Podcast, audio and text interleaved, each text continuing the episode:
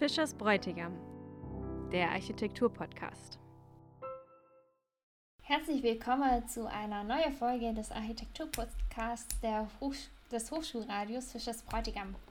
Ich bin hier zusammen mit Salome Weißer. Hallo. Und ähm, wir wollen heute über die nachhaltige Gestaltung von Außenräumen reden. Das wird eine kleine Info-Sendung, aber ähm, ja, mal schauen, was kommt. Ich übergebe das Wort an dich. Ja, genau. Wir starten heute, ähm, indem wir über Grünräume in der Stadt reden. Und zwar kennen wir das gerade zurzeit ja alle während der Corona-Pandemie, vor allem im letzten Winter, dass es uns sehr nach draußen gezogen hat, an die frische Luft oder auch im Sommer äh, raus auf die Wiesen oder zum Wandern, ähm, da man ja schon nicht viel anderes machen konnte. Und äh, ich denke, bei uns beide ging das relativ gut, da wir zu der Zeit auf dem Land waren. Aber wenn wir uns mal vorstellen, wie das jetzt in der Stadt ist, wo die Grünräume doch begrenzter sind, ist spannend, heute ein bisschen über die Parks zu reden, ähm, die Parks überhaupt ausmache, selber für unsere Lebensqualität, für unser Wohlbefinden und auch, wie man die Parks gestalten könnte oder einfach was wichtig ist bei Parks. Genau darüber sprechen wir heute ein bisschen und vielleicht kannst du Isabel, kurz ja, anfange, was dir dazu einfällt.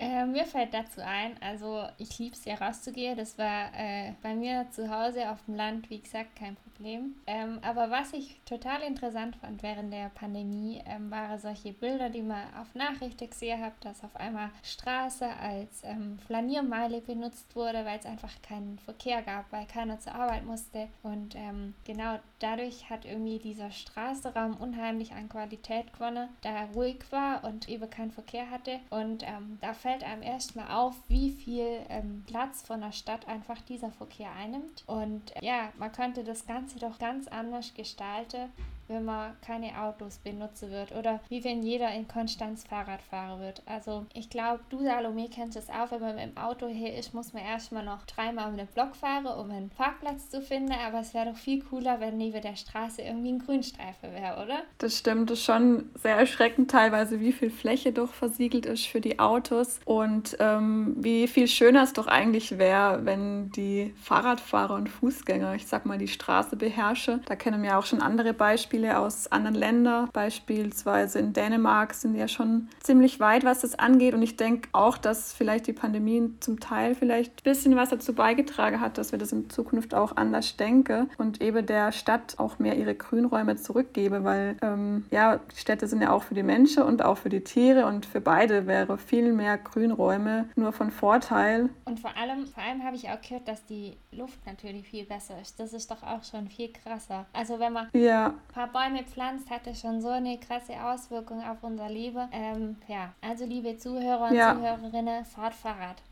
Ich denke, wir sind hier in Konstanz noch ein bisschen verwöhnt von der frischen Seeluft, aber in andere Städte wäre es auf jeden Fall noch viel, also auch sehr wichtig, mit Grünräumen nachzulegen. Eben wie du sagst, ein wichtiger Punkt mit der Luft und halt auch als Grünraum für die oder als Lebensraum für ähm, Tiere und Pflanzen, um die Biodiversität auch zu stärken und da eine gewisse Vielfalt anzubieten. Ich denke, das ist auch ein sehr wichtiger Punkt, denn auch ähm, die Parks, die sollen ja nicht nur für die Menschen sein, sein als Aufenthaltsort, sondern auch für die Tiere. Und, und ich habe gehört, dass die Biodiversitätskrise eine richtig krasse Krise ist. Also die unterschätzt man überhaupt nicht. Aber dass es einfach total schlecht ist, wenn man, also man muss diese Artenvielfalt hochhalten, weil sonst haben wir in ein paar Jahren ein ziemlich großes Problem. Also ja. stellt euch doch lieber das Bild von der Stadt vor, wo es einfach so kunterbunt blüht, anstatt irgendwelche Parkfläche zu haben. Und ich glaube, ähm, wir als Architekt können da ja schon auch ähm, Einfluss drauf nehmen, wie man was gestaltet gestaltet. Ja, das stimmt. Da denke ich auch gerade an unser Masterprojekt. Da planen wir gerade die Uferpromenade entlang des Campus um, also von der Fahrradbrücke bis zur Schenzelbrücke in Konstanz. Und da ist doch auch noch recht viel versiegelte Fläche. Die kann man, denke ich, auf jeden Fall zu große Teile auch entfernen. Geplant ist auch, dass dort äh, keine Autos mehr hinkommen, nur noch zu der Bootsrampe. Und dadurch kann man auf jeden Fall viele schöne Grünräume schaffen. Und ähm, auch für die Anwohner wäre das dann noch ein viel schönerer Platz, der deutlich aufgewertet wird und wo man viele neue Aufenthaltsfläche schaffen kann. Habt ihr zufällig irgendwie mal die Studenten oder so dazu befragt, was sie überhaupt wollen? Oder halt sind die da irgendwie dazu bereit, irgendwelche Parkplätze aufzugeben, wenn es da ruhiger ist? Oder ist das Bewusstsein noch anders? Oder habt ihr da mal nachgefragt? Ja, also ja, da haben wir viele Menschen gefragt und auch manche Menschen gestalkt. Warum habt ihr Leute ihr Verhalten so ist rund um den Campus. ja, wir mussten ja erfahren, wo die sich so aufhalten und wo die sich so lang bewegen. Ja, hat Spaß gemacht. Ja, und da kam auf jeden Fall raus, dass sie sich viele Aufenthaltsfläche wünsche. Ähm, und gerade so die Strandbad ist ja ein Punkt in Konstanz, wo jeder gerne hingeht. Und ähm, dass man das nochmal ein bisschen ausbaut und auch den rechtlichen Bereich entlang der Uferpromenade ein bisschen aus, aufwertet, dass man einfach noch mehr Sitzmöglichkeiten hat. Das war noch so ein Punkt, wo viele aufgefallen ist. Und ähm, ein äh, aus einer anderen Forschungsgruppe, die haben auch ein Zitat aufgenommen, äh, dass jemand bezeichnet die Uferpromenade als äh, den Herosee-Park für Arme bezeichnet hat. Also der Herosee-Park ist ja auf der gegenüberliegenden Seite, der vor ein paar Jahren neu umgestaltet wurde und äh, auch viel Aufenthaltsqualität bietet. Und ich denke, ähm, ja, da könnte man auf der Seerheinseite von, von der HTWG schon noch mehr erreichen und äh, gerade mehr Grünräume schaffen, sowohl für die Anwohner als auch für die Studenten. Und ähm, bei der Umfrage, also wenn ihr Leute irgendwie gestalkt oder auch gefragt habt, Hat das einen großen Einfluss auf eure Planung oder ist es euch eher egal? Ja, das hat schon Einfluss. Also wir haben uns schon jetzt zu Herzen genommen, dass die sich einfach mehr Aufenthaltsfläche wünschen oder auch mehr Grünfläche. Aber zum Beispiel ein Bootsbesitzer, also da gibt es ja auch eine Reihe mit Boote, die auch sehr identitätsstiftend eigentlich für den Ort ist. Also diese aneinandergereihte Boote. Äh, und einer davon hat uns erzählt, dass es er halt sehr wichtig findet, dass man doch, noch mit dem Auto hinkommt, weil die müssen ja ihre Sache irgendwie zum Boot bringen und wieder wegbringen. Und das möchte mir doch auch noch mit in, integrieren, weil wir wissen, dass es nicht ganz ohne Auto geht, beziehungsweise es geht jetzt halt noch nicht ganz ohne Auto. Und so behalte mir schon noch zwei Zugänge zum See, aber dass jetzt die ganzen Autos auf dieser schönen Promenade verschwinden, ich denke ich im Sinne von alle und äh, ich denke, eben dadurch, dass man die verschiedenen Leute befragt hat, konnte man auch rausfiltern, was ist ihnen wichtig, was für Punkte hätte man sonst nicht beachtet, wenn man sie nicht gefragt hätte, weil sonst legst du als äh, Planer bzw. als Student erstmal drauf los äh, mit deiner viele kreative Idee, ohne überhaupt davor mal überlegt zu haben, für wen ist das eigentlich, für wen ist der Ort, wer hält sich da später auf und was wünsche sich die Menschen. Und daher war es sehr, sehr hilfreich, da mal das davor abzuchecken, was ist hier überhaupt erwünscht und was könnte auch da Neues entstehen. Also was hat man so für Visionen und was macht Sinn und was ist vielleicht weniger sinnvoll. Ich meine, später wird das ja auch von denen genutzt und wenn das irgendwie langlebig ist, dann hat man irgendwie auch schon was Gutes fürs Klima getan, weil ja. man dann schon in fünf Jahren schon wieder alles umbaut. Das macht schon Sinn. Aber auch voll gut, dass ihr das irgendwie auch ernst nimmt. Ähm, neulich gab es doch auch so eine Umfrage für den Stephansplatz, ähm, wo sie ganz viele Leute befragt habe, wie sie sich den Stephansplatz vorstellen. Ah, ja. Das fand ich auch eine coole Idee. Und ich glaube auch. Warst du da dabei? Oder?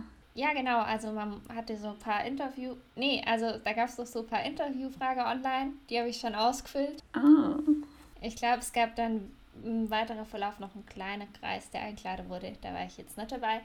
Aber es ist doch irgendwie auch schön, wenn man doch gefragt wird, ähm, sich da einzubringen, weil ähm, letztendlich benutzt ja der Mensch irgendwie diese Plätze und die Grünräume das heißt, eigentlich kann er auch mir als irgendwie Bewohner ja. schon dazu beitragen, dass ähm, indem ich irgendwie weniger Autos nutze, mehr öffentliche Verkehrsmittel, mehr Fahrrad fahre und vielleicht uns auch irgendwie so ein bisschen partizipiere bei solchen Planungssache. Ich habe das Gefühl, man wird dann schon ernst genommen. Aber ich glaube auch, der Bewohner kann da total viel ändern. Ja, finde ich auch ein guter Punkt, weil wenn du als Bewohner schon die Chance hast, deinen Außenraum, in dem du dich aufhältst, mitzugestalten, ist das schon echt top. Und ich denke, dass da auch noch mehr Städte dieses Angebot mehr anbieten können mit der Partizipation der Bürger. Ich denke, viele denken, es ist teurer oder macht die Planung dann noch teurer oder auch vom Zeitaufwand, ähm, dass es sich zu lange streckt. Aber ich denke, dadurch gewinnt man sehr, sehr viel und im Endeffekt äh, hat man eigentlich mehr gewonnen, weil dadurch findet man dann wirklich raus, was die Leute vor Ort wollen. Und es macht dann mehr Sinn, am Anfang da Zeit und Geld zu investieren, was ist gewollt, als dann später irgendwas zu planen, was vom Planerseite her zwar schön aussieht, aber dann nicht genutzt wird. Und daher finde ich äh, das mega spannend und auch cool, dass du da schon mal zumindest äh, einen Teil mitbekommen hast bei der, bei der Fragerunde. Naja, ich habe es versucht. mal gucken, was aus dem Stephansplatz wird. Aber ähm, man hört ja auch voll oft von so Mini-Projekten, wo dann wirklich auch die Bewohner irgendwie selber anpacken. Und ja. Das ist immer total süß, weil ja, die gestalten halt irgendwie ihre, ja. ähm, ihre Umgebung mit. Und das macht doch irgendwie auch voll Spaß. Man lernt neue Leute kennen. Und das ist dann auch immer so eine einfache Bauweise und ja, also macht sicher Spaß. Also ähm, oh ja. Partizipation ist der Schlüsselpunkt. Ja, gibt es noch was aus deinem Projekt, das du erzählen willst? Ja, also ich denke, wir gehen jetzt tiefer in die Planung ein und zwar, ähm, also wir haben so ein Konzept, das auf Plätze basiert. Ja, du hast ja gerade von äh, Bürgerprojekten erzählt. Kennst du denn noch ein cooles Projekt, äh, was mal von Studenten angedacht war oder umgesetzt wurde? Fällt dir da irgendwas Cooles ein? Ähm, ja, so studentische Projekte gibt es ja eigentlich bei uns immer voll oft. Ähm, ich denke aber gerade an das Reuse Building. Das kennen vielleicht einige von der Hochschule. Ah ja, ähm, ja. Das war ein Projekt, es hieß Haus der Tausend Geschichte, was ich eigentlich total cool finde. Ähm, da war eine Gruppe von Studenten und die haben auch, also haben einen Hausplan ähm, das nur aus Materialien gebaut wurde, die schon verbaut waren. Also die haben wirklich einen Katalog angelegt, ganz viele Materialien gesammelt. Sie haben, glaube ich, auch mal in der Marktstätte diese Pflastersteine ausgebaut und alles sortiert und ähm, ja, aufgeschrieben, dokumentiert und dann sollte nachher eigentlich das Reuse-Gebäude gebaut werden auf dem Campus, aber leider ähm, gab es dann, glaube ich, Probleme bei der Genehmigung oder so. Weißt du da mehr? Ich glaube, es wurde genehmigt, aber ich habe gehört, dass die Fördergelder wohl vom Zeitraum ausgelaufen sind, also dass die nicht mehr in Anspruch genommen werden könnte. Aber ich weiß nicht genau, wobei ich denke, also es war halt, glaube ich, hauptsächlich wegen der Corona-Phase, dass da irgendwie das ein bisschen in Stocke geraten ist. Aber vielleicht finden wir da noch mehr raus, weil es auf jeden Fall ein richtig cooles Projekt ist. Also ähm, vor allem, wo wir doch über die Nachhaltigkeit reden, wie man Außenräume nachhaltig gestaltet. Das ist jetzt zwar ein Haus und dabei ein Innenraum, aber ich denke, man kann es auch auf Außenräume beziehen, dass wenn man einfach das Vorhandene nutzt und versucht, es besser zu machen, hat man irgendwie schon mal so eine Grundlage, wo man drauf aufbauen kann. Und dadurch äh, spart man sich schon enorm viele Materialien. Also stellt euch mal vor, in der Stadt gibt es ähm, schon super schöne Sitzbänke auf einem Platz, der halt leider nicht so viel Qualität hat, kann man diese Bänke ja trotzdem noch benutzen oder vielleicht erweitern und vergrößern.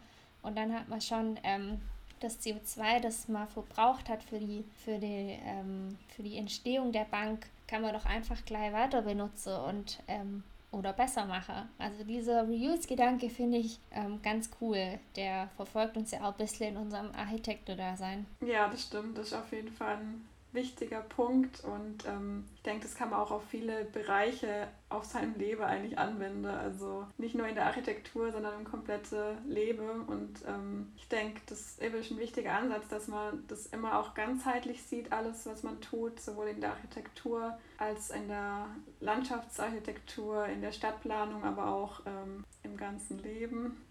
Ja, ja, genau. Also ich fand es auf jeden Fall echt spannend, so mal kurz einen Einblick zu bekommen, was es denn alles gibt, weil Nachhaltigkeit ist ja so ein breites Thema und mhm. gerade auch bei den Grünräumen kann man so viel drüber reden. Ich habe übrigens auch gehört, dass dieser Reuse-Gedanke schon sehr verbreitet ist, aber in der Baubranche ist das ein richtig krasser Umstand, dass man einfach das benutzt. Also ähm, man muss sich vorstellen, wenn man jetzt ein Gebäude plant, braucht man vielleicht 20 gleiche Fenster und die hat man nicht in seinem vorhandenen Katalog.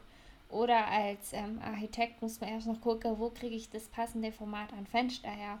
Wer baut das aus? Das ist ja auch mal voll der Kostenpunkt eigentlich. Und ich glaube, es ist einfach auch so ein bisschen Faulheit und Gewohnheit, dass man einfach sich neue Materialien bestellt im Internet. Aber das finde ich. Ja, und ich, ich denke, Deutschland ist auch noch ein großer Teil mit äh, ja, Genehmigungen oder wer sagt denn überhaupt, dass diese Teile noch gut sind? Wer legt da seine Feuer ins Hand dafür oder beziehungsweise wer übernimmt die Verantwortung dafür, Aber ich sehe es wie du, dass es in der Baubranche das echt noch stockt. Und ich glaube aber, es ist auch einiges in Tour. Also das, es gibt jetzt schon mittlerweile ein paar Plattformen, die diese Bauteile wieder anbiete, wie beispielsweise das Baukarussell. Ähm, und ich glaube, da muss man echt wie als Architekte da aktiv werden und äh, weil ein Bauherr wird vielleicht eher weniger auf uns zukommen und fragen, ob er sein Haus aus alte Materialien bauen will oder kann. Es, vor allem sieht es halt auch immer ein bisschen, ähm, ja, also wenn man es gut macht, sieht es gar nicht so unterschiedlich aus, aber ähm, ich glaube, die meisten haben da so ein Bild im Kopf von irgendwelchen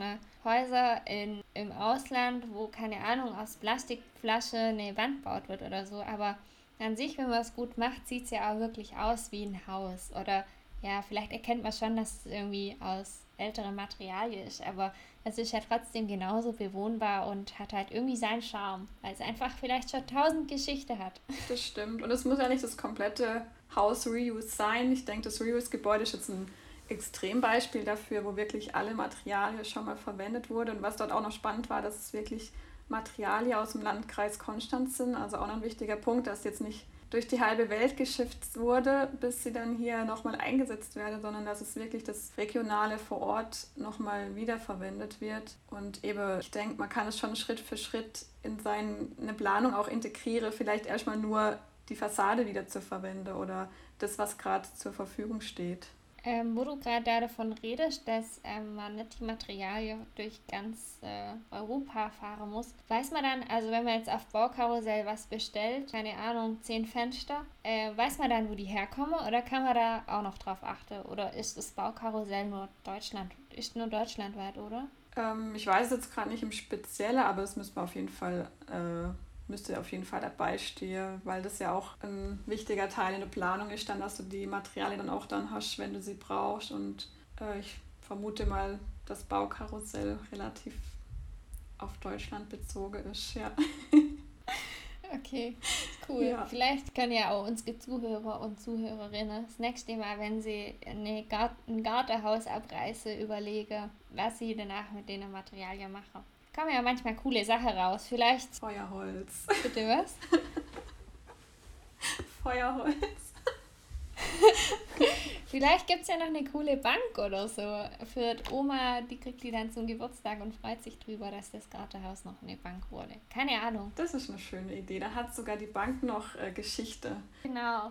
Also voll das coole Thema eigentlich. Sollte mehr Architekte uns auf unserer Agenda ganz oben hinschreiben, finde ich richtig cool. Ja, ja. Ist auf jeden Fall gut, dass man drüber spricht. Oder weißt du, was mit diesen Materialien, die jetzt so liebevoll von unserer Studenten gesammelt wurde, passiert? Nee, leider nicht. Also einen Katalog gibt es ja, aber okay.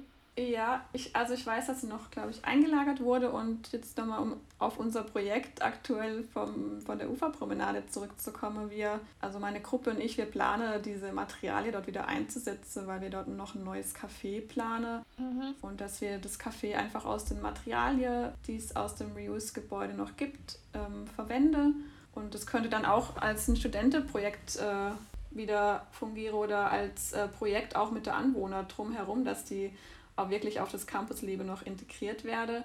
Und auch die Sitzbänke, die es dann gibt, da wurde mir die vorhandene Parkbänke einsetze, weil dann passt es auch zum ganzen Reuse-Konzept und vorne an der Promenade kommen dann andere Sitzbänke hin, aber aus dem Grund, weil ähm, wir dort verschiedene Module entwerfen wollen, die sich dann noch besser integrieren. Aber das, ja, ich meine, die alte Sitzbänke sind noch super, die kann man dann abschleifen, neu lackieren ähm, und dann auch wieder einsetzen. Ja, falls ihr einfach das Material nicht braucht, dann können wir es ja auf dem Stephansplatz verbauen.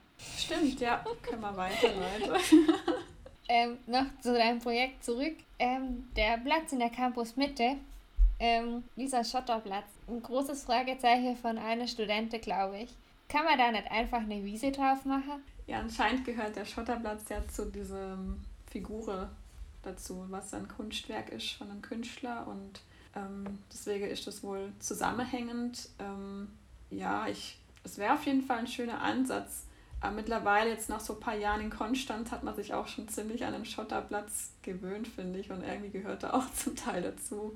Also eine Wiese wäre auch schön, aber wäre auch komisch, wenn jetzt da plötzlich kein Schotter mehr wäre.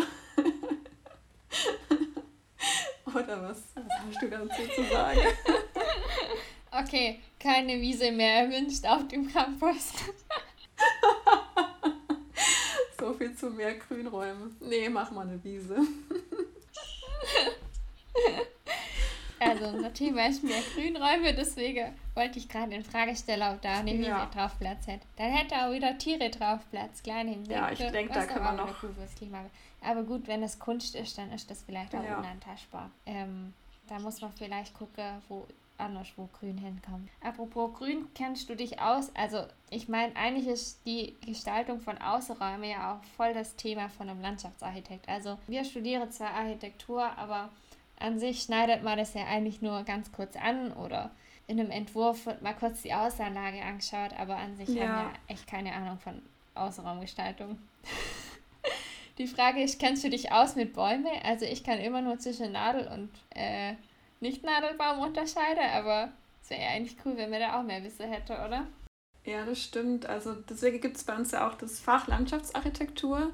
Da kannst du gleich nochmal mehr dazu sagen, da du das ja belegt hast. Aber ich finde ja, es so gut, dass wir da ein bisschen Input bekommen und dort die Möglichkeit haben, ähm, in diesen Bereich reinzugucken. Und zum anderen finde ich es aber auch wieder gut, dass es eben die Spezialisten gibt, die uns dann dort ähm, hilfreich sind an einer Stelle, die wir sie brauchen. Und ich denke, sie könnte auf jeden Fall noch viel öfters ähm, von uns eingesetzt werden, da wir schon immer nur auf das Gebäude schauen. Ein bisschen was ist links und rechts davon.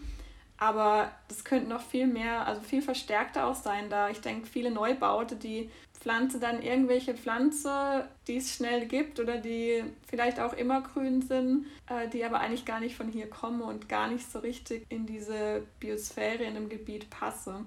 Ähm, deswegen finde ich schon mega cool, dass du das Fach belegt hast und vielleicht kannst du mal kurz erzählen, was ihr dann also oder was du da noch mitgenommen hast, was was wichtig war. Ähm, genau, also ich habe äh, Landschaftsarchitektur belegt. Das war nur so ein ganz kleines Fach. Also man hat das alles nur so ein bisschen oberflächlich angeschnitten. Ähm, ich fand es mega interessant, dass der Landschaftsarchitekt nochmal bewusst gemacht hat, wie viel Platz eigentlich der Verkehr braucht, dass immer der Mensch und das Tier eigentlich im Mittelpunkt stehen sollte, was irgendwie bei allen Planungen immer so ein bisschen vergessen wird. Ähm, dann habe ich äh, sehr viel über Biodiversität gelernt oder auch nicht so viel. Also ich kann irgendwie, also das zu definieren fällt mir immer noch total schwer, aber wie wichtig es einfach ist, diese Artenvielfalt hochzuhalten, ähm, weil das ähm, sonst ein total großes Problem gibt in ein paar Jahren. Also ich glaube, jeder hat schon mal von Biene- und Insektensterbe gehört, aber das ist eigentlich extrem wichtig, dass man denen einfach noch einen Platz gibt in der Stadt. Das klingt goldig. Genau, ähm, ja, also es wurde eben so halb angesprochen. Es wurde ja angesprochen, dass man sich doch immer partizipiere, sich immer einbringen sollte in Planungen. Ähm, Finde ich auch cool, einfach mal Zeit nehmen zu sagen, was wollt ihr? Es ist eigentlich der, der Außenraum ist doch irgendwie der Platz für alle und wenn irgendjemand gefragt wird, dann äh, antwortet doch einfach ähm, denen Leute. Die tun sich viel leichter, was zu planen und auch, ähm, ja. Aber ich habe jetzt noch zum Abschluss eine richtig coole Frage eigentlich für dich. Wie stellst du dir die Stadt der Zukunft vor? Also, ich finde, da hat es immer so richtig witzige Bilder in meinem Kopf, aber wie stellst du dir, dir vor? Ist die grüner oder hat die mehr Verkehr? Auf jeden Fall grüner. Äh, ich habe jetzt nicht so eine krass spacige Vision wie andere vielleicht. Also klar, der Verkehr stellt man sich schon immer vor, dass der in die Lüfte dann geht irgendwann und alles durch die Luft oder so verbunden ist. Aber ich so im Allgemeinen stelle ich mir die Stadt auf jeden Fall grüner vor, ähm, die viel Lebensraum bietet für Pflanzen, Tiere und den Menschen. Also dass der Mensch nicht nur die Oberhand hat und ähm, einfach eine Stadt, die viel Aufenthaltsqualität bietet. Mhm. Und was ist für dich Aufenthaltsqualität? Grünräume und Cafés. Okay, alles klar. Also, ähm, alles zusammengefasst. Fahrt mehr Fahrrad, liebe Zuhörer und Zuhörerinnen. Und partizipiert mehr. Und Biodiversität ist wichtig. Vielleicht könnt ihr auch schon euren Balkon mit schöne grüne Pflanze ähm, für mit ähm, bienenfreundlicher Pflanze ähm, bestücke und schon habt ihr einen kleinen Teil beitrage. Das ist ja schön, weil es einfach das Klima besser für uns ist. Und ähm, zum Schluss wollte ich noch kurz auf eine andere Folge aufmerksam mache. Und zwar geht es ja um Fassadebegrünung, was eigentlich auch sehr gut zu unserem Thema passt. Ähm, vielleicht könnt ihr da mal reinhören, falls es euch gefallen hat. Also, äh, Danke, Salome. Es war eine sehr witzige, improvisierte Sendung. Danke, Isabel. Ja, machen wir mal wieder. okay, dann ähm, hoffe ich, es hat euch Spaß gemacht und ähm, hört doch mal auch in unsere andere Folge rein. Tschüss. Ja, danke euch fürs Zuhören. Ciao.